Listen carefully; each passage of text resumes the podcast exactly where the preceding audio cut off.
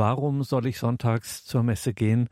Eine Frage, die uns in dieser Credo-Sendung bei Radio Horeb Leben mit Gott beschäftigt. Grüß Gott und Hallo, sagt Gregor Dornis. Jeden Sonntag sollen Katholiken in die Messe gehen. So weit, so gut. Ja, aber wieso sollen sie das eigentlich? Kann man das nicht auch mal bleiben lassen? Kann man das nicht auf einen anderen Tag schieben? Warum soll ich sonntags zur Messe gehen? Diese Frage stellen sich nicht nur kirchenferne Christen, diese Frage stellen sich durchaus auch fromme Getaufte. Warum gibt es dieses Gebot der Kirche, sonntags zur Messe zu gehen? Hören wir in dieser Sendung mal, was die Theologin und Pädagogin Dr. Margarete Eirich dazu zu sagen hat. Liebe Hörerinnen und Hörer, so viel schon jetzt. In den Details zu dieser Sendung im Tagesprogramm finden Sie auch einen besonderen Buchtipp auf das aktuelle Buch von Margarete Eirich, Einsam, Fragezeichen, Zweisamkeit mit Gott, ein geistliches Exerzitium. Jetzt also Dr. Margarete Eirich zu dieser Frage. Warum soll ich sonntags zur heiligen Messe gehen? Warum gehen Sie persönlich in die heilige Messe? Ja, warum gehen Sie in die heilige Messe? Bitte verzeihen Sie diese doch sehr direkte Frage. Nun, die letzte Zeit stieß ich immer wieder auf Menschen, die wegbleiben. Menschen, die mir sagten, dass ihnen die heilige Messe nichts bringe. Oder sie sagten, dass sie sich in der Gemeinde nicht zu Hause fühlten. Einige sind wohl auch noch deswegen weggeblieben wegen den ganzen Corona-Maßnahmen. Von anderen hörte ich, dass die Gottesdienstuhrzeit einfach nicht passe. Auch von Eltern hörte ich immer wieder Klagen darüber, dass ihre Kinder nicht mehr zur heiligen Messe gehen. Ja, es gibt noch sehr, sehr viele Gründe. Mir wurde die letzte Zeit eben vor Augen geführt, wie wichtig die Frage der Motivation ist. Daher erlaubte ich mir diese Frage an Sie. Wir haben beim Kirchgang einen fortlaufenden Schwund, einen wirklich erschreckenden Rückgang. Leider. Umso wichtiger ist es doch, bei allen, die noch zur heiligen Messe gehen, den Grund zu vertiefen, warum sie in die heilige Messe gehen. Es wird immer wichtiger, dass die Treuen in ihrem Tun bestärkt werden. Warum also noch am Sonntag in die heilige Messe gehen? Natürlich gibt es das verbindliche Kirchengebot, doch ich möchte zunächst erst einmal auf das Dahinterstehende eingehen, die so wesentliche Freundschaft mit dem Herrn. Die heilige Messe ist die intensivste Begegnung mit dem uns unendlich liebenden Gott. Wir werden ihm, dem Gott, der in sich Liebe ist, immer mehr gleichgestaltet. Es ist die Kraftquelle schlechthin für unser geistliches Leben. Er verwandelt uns und damit unser ganzes Leben. Oder fassen wir es einmal ganz menschlich auf. Wenn ich einen Freund habe und ihn nicht mehr treffe, ihm nicht mehr begegne, dann wird es ganz schwierig sein, diese Freundschaft zu halten. Sie wird immer schwächer werden. Bei jeder heiligen Messe aber begegne ich nicht nur einem Freund, ich werde von ihm selbst genährt und gestärkt. Legen wir ihm doch alles auf den Altar, was uns belastet. Er hat doch gesagt, Kommt zu mir, die ihr mühselig und beladen seid. Ich will euch erquicken. Nehmen wir ihn doch beim Wort. Wenn wir bei dem Bild von der Freundschaft bleiben, natürlich kann man versuchen, alles selbst zu tragen, doch macht eine gute Freundschaft nicht aus, dass man Hilfe erhält von einem guten Freund? Schauen wir daher einmal auf das, was der Kern jeder heiligen Messe ist. In jeder heiligen Messe wird das Kreuzesopfer Christi gegenwärtig. Er gibt sich für uns hin. Das genau geschieht in unserer Mitte. So können wir in der heiligen Messe immer auf das Kreuz schauen, auf seine unendliche Liebe und Selbsthingabe für uns. Das ist genau der Kern jeder heiligen Messe. Es braucht darum kein anderes Thema, wie es Bischof Ippold so treffend formulierte. Es braucht darum kein anderes Thema, wie es immer wieder versucht wird. Das Thema jeder heiligen Messe ist Jesu Opfer am Kreuz für das Heil der Welt und sein Hindurchgang in das bleibende Leben. Wir selbst bekennen dies in jeder heiligen Messe mit den Worten Deinen Tod, o Herr, verkünden wir, und deine Auferstehung preisen wir. Ja, er, der Herr, tut das Entscheidende. Er gibt sein Leben für uns. Ich wiederhole noch einmal. Er, Jesus, gibt sein Leben für uns. Schauen wir einmal genauer darauf, zumindest auf die Kernteile der heiligen Messe.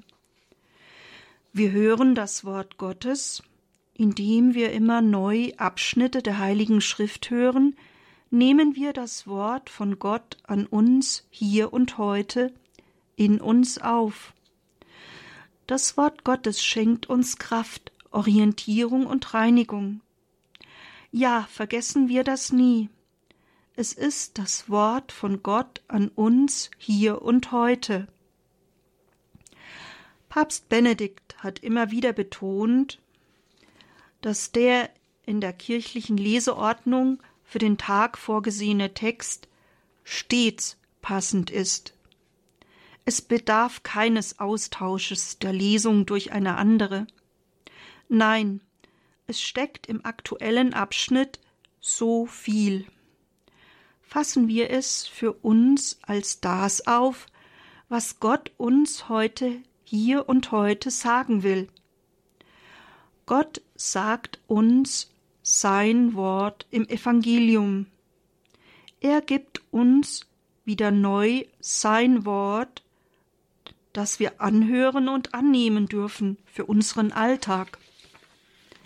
Dann dürfen wir ihm in der Gabenbereitung uns, unser ganzes Sein, unsere Hände Arbeit, alle unsere Sorgen und Nöte auf den Altar legen das ist ein so entscheidender Moment. Wie können wir auf das Geschehen dieser übergroßen Liebe Jesu, seine Selbsthingabe am Kreuz, angemessen antworten, indem wir uns ihm schenken, uns dem Vater hingeben, auf den Altar legen. Wir dürfen uns selbst unser ganzes Sein ihm auf den Altar legen. Papst Benedikt XVI. hat betont, dass die ganze Schöpfung von Christus angenommen wird, um verwandelt dem Vater dargeboten zu werden.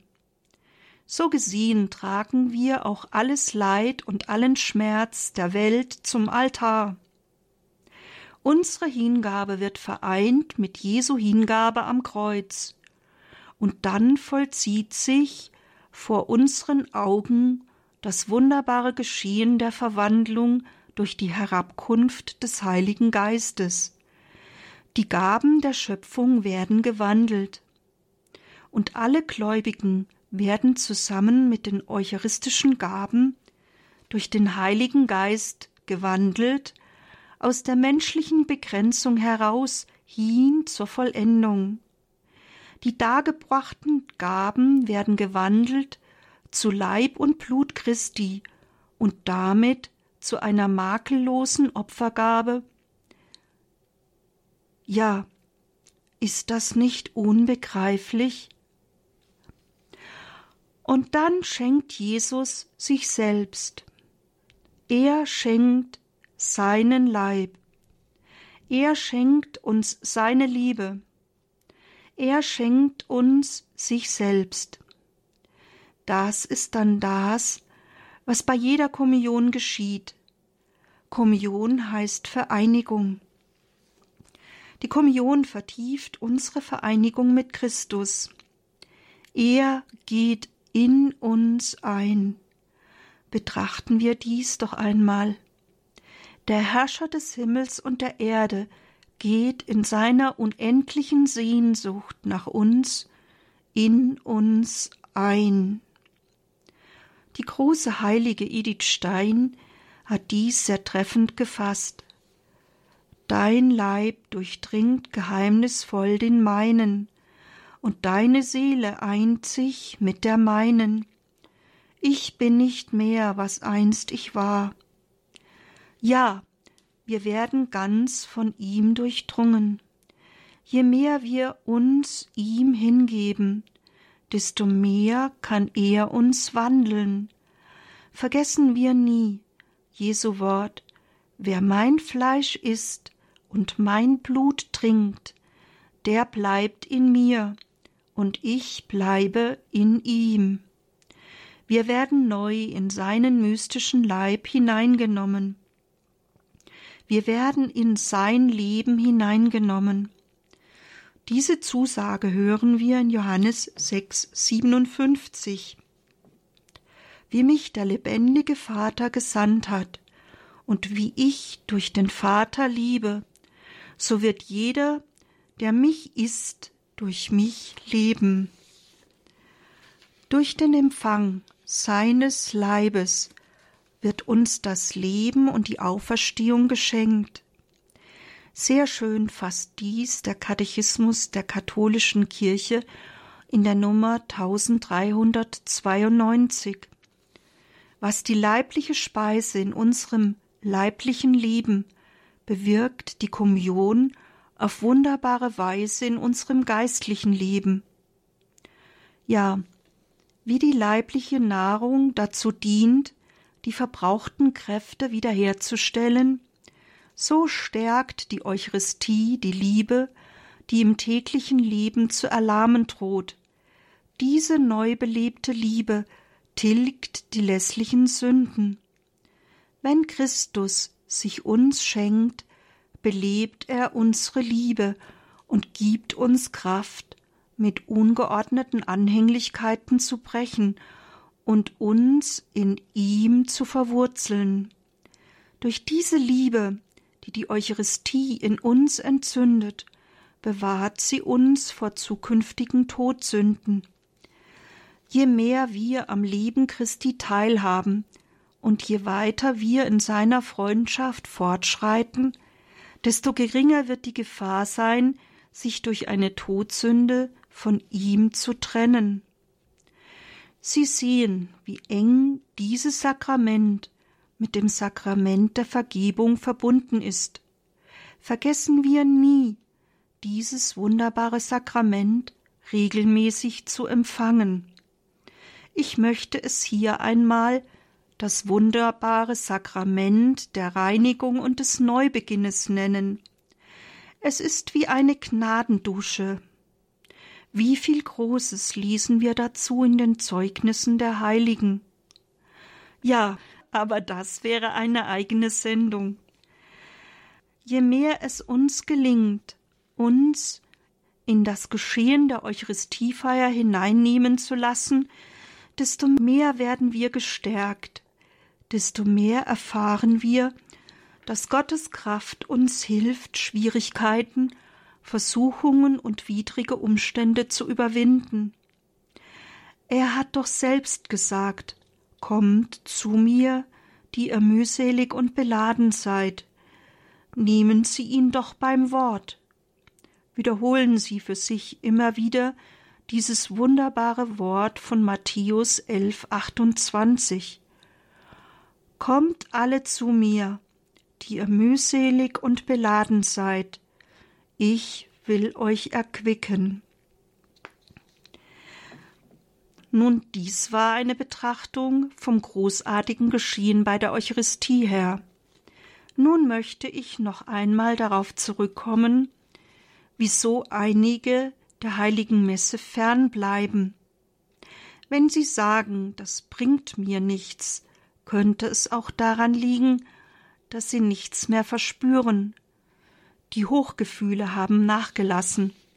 Es ist einfach trocken geworden. Das geistige Leben kennt dieses sehr verbreitete Phänomen. Große Heilige haben darunter in sehr ausgeprägter Form und über längere Zeit gelitten. Vielleicht hilft es, dass die Kongregation für die Glaubenslehre dies als ein ganz normales Phänomen beschreibt. So heißt es in deren Schreiben über einige Aspekte der christlichen Meditation in der Nummer 30. Für den, der sich ernstlich Mühe gibt, werden freilich Zeiten kommen, da es ihm scheint, er würde in einer Wüste umherirren und trotz aller Anstrengungen nichts mehr von Gott spüren. Dann muss er wissen, dass diese Prüfungen niemanden, der das Gebet und die Gottesbeziehung ernst nimmt, erspart bleiben. Die Glaubenskongregation empfiehlt gerade dann den Besuch der heiligen Messe und das Gebet als Ausdruck der Treue zu Gott weiterzuführen, als ein Ausdruck der Sehnsucht in Gottes Gegenwart bleiben zu wollen, auch wenn man nichts mehr dafür zurückerhalte. Dadurch zeige sich, was der Betende eigentlich sucht, wirklich Gott oder nur sich selber. Ist dies nicht wie bei menschlichen Beziehungen? Auch dort flauen die Gefühle ab und es wird trockener. Gerade dann kann die wahre, tiefe und treue Liebe unter Beweis gestellt werden. Ähnlich muss jeder Gläubige immer wieder die Zweisamkeit mit Gott pflegen, trotz Trockenheit. Dazu bedarf es manchmal, dass man einen Willensakt setzt, Akte der Liebe trotz Trockenheit. Gerade wenn die begeisterten Gefühle des Anfangs nachlassen und Trockenheit einkehrt, man nichts mehr spürt und es sogar scheint, als habe sich Gott ganz zurückgezogen, genau dann kann ich meine selbstlose Liebe unter Beweis stellen. Dies ist wie wir gerade gehört haben, der ganz normale geistliche Weg. Nach einer Hochzeit wird es trockener und es bedarf ein Mehr an Anstrengung, um sich Gott zuzuwenden. Jetzt wird die Liebe gereinigt, gereinigt von Egoismus und haben wollen. Sie darf nun selbstlos werden. Ich kann Gott meine Zeit und Zuwendung schenken ohne dass ich dabei etwas spüre. Das ist dann wahre Liebe, Hingabe, ohne etwas dafür zurückzuerhalten. Mir selbst hilft in solchen Zeiten ein Beispiel, das Pater Burb immer wieder erzählt. Ich meine, es war die heilige Brigitta von Schweden, die sich bei Jesus beklagte, dass es manchmal so trocken sei. Darauf habe ihr der Herr erklärt, dass wenn sie bete und dabei viel spüre, dies ein Geschenk von ihm an sie sei. Wenn sie aber bete, ohne etwas zu spüren, dann sei dies ein Geschenk von ihr an ihn. Ist dies nicht eine Hilfe? Wenn wir beten, ohne etwas zu spüren oder zu erhalten, dann können wir unserem Herrn etwas von seiner Liebe zurückschenken, dann können wir ihm unsere Liebe zeigen, dann ist es wirklich selbstlose Liebe, die wir ihm schenken. Und zu Schwester Faustine sagte Jesus einmal Meine Tochter, selbst wenn du mich in den verborgensten Tiefen deines Herzens nicht wahrnimmst, kannst du nicht behaupten, dass ich dort nicht bin. Ich beseitige lediglich das Empfinden meiner selbst, doch das sollte dir kein Hindernis sein. Meine Tochter, du sollst für immer wissen, dass mich lediglich die schwere Sünde aus der Seele vertreibt, sonst nichts. Später fügte Jesus dann hinzu Meine Tochter, in diesen Wochen da du mich weder gesehen noch meine Anwesenheit gespürt hast, war ich mit dir inniger verbunden als in Augenblicken der Ekstase. Deine Treue und der Duft deines Gebetes gelangten zu mir. Sie sehen also, selbst wenn sie nichts spüren, Jesus ist da. Er ist sogar noch inniger verbunden mit ihnen als in Zeiten der Hochgefühle, und sie können dem Herrn durch ihre Treue gerade in trockenen Zeiten wirklich ihre Liebe beweisen. Nun möchte ich auf meinen kurzen Hinweis vom Anfang zurückkommen. Jeden Sonntag und an den Feiertagen in die heilige Messe zu gehen, ist auch ein Kirchengebot und sogar das erste. Es leitet sich von den zehn Geboten ab, die der Herr einst seinem Volk, den Israeliten, gab.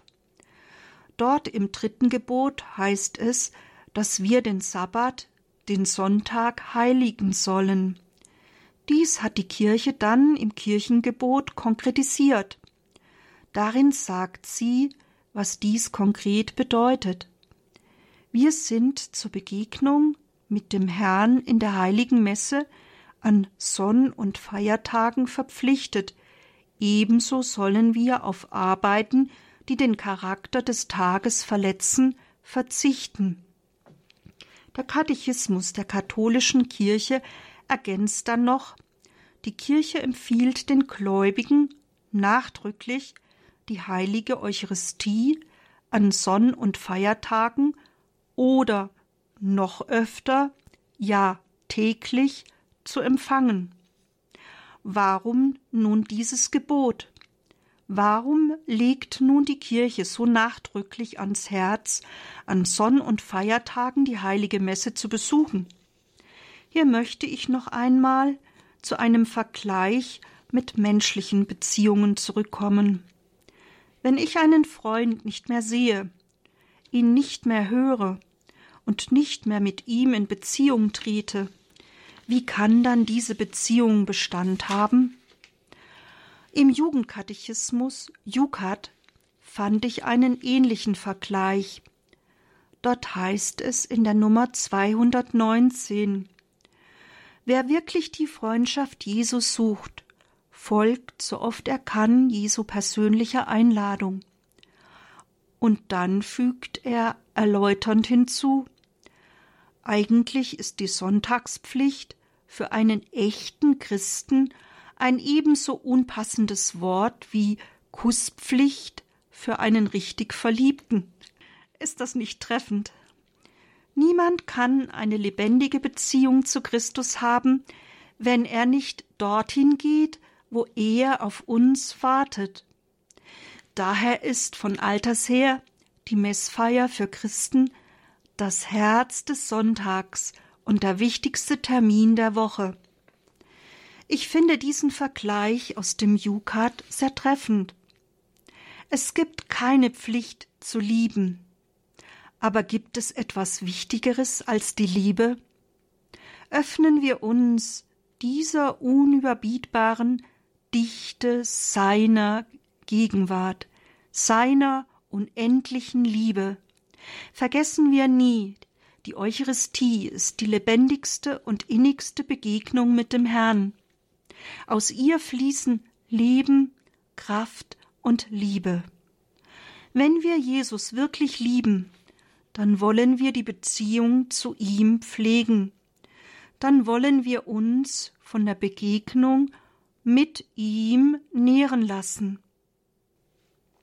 Nun, vielleicht können Sie in Ihrem Umfeld etwas von dem Gesagten weitergeben. Ich kann Sie dazu nur ermutigen. Versuchen Sie es doch einmal.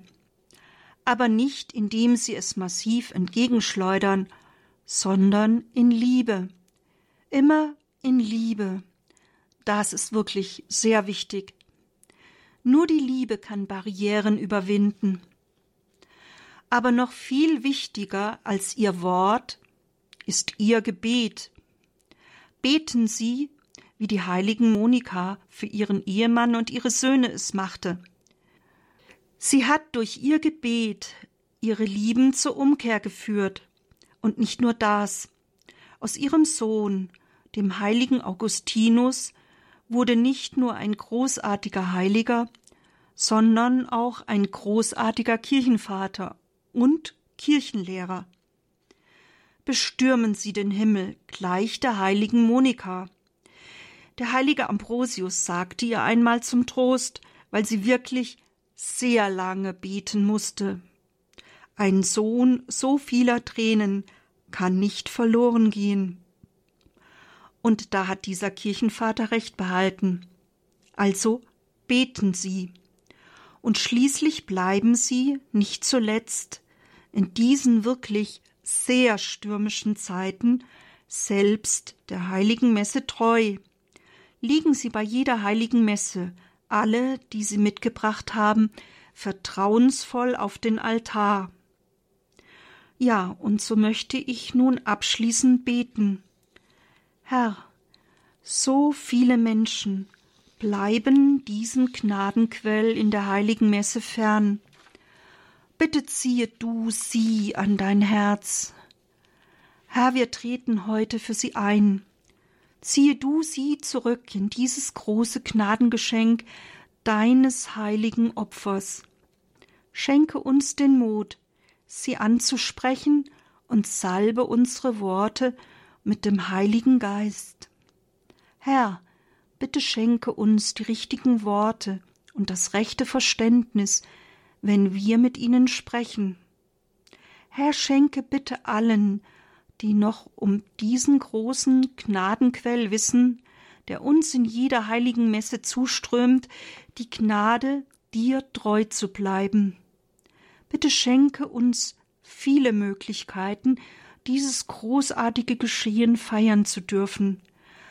Bitte stärke und schütze die Priester, die dieses großartige Geschenk verwalten. Bewahre sie in deiner Gnade. Lass uns weiterhin auch in den Stürmen der Zeit bei dir Stärke und Schutz suchen. Schenke uns weiterhin diesen so lebensnotwendigen Gnadenquell, die heilige Eucharistie. Darum bitten wir dich, unseren Bruder und Herrn. Amen.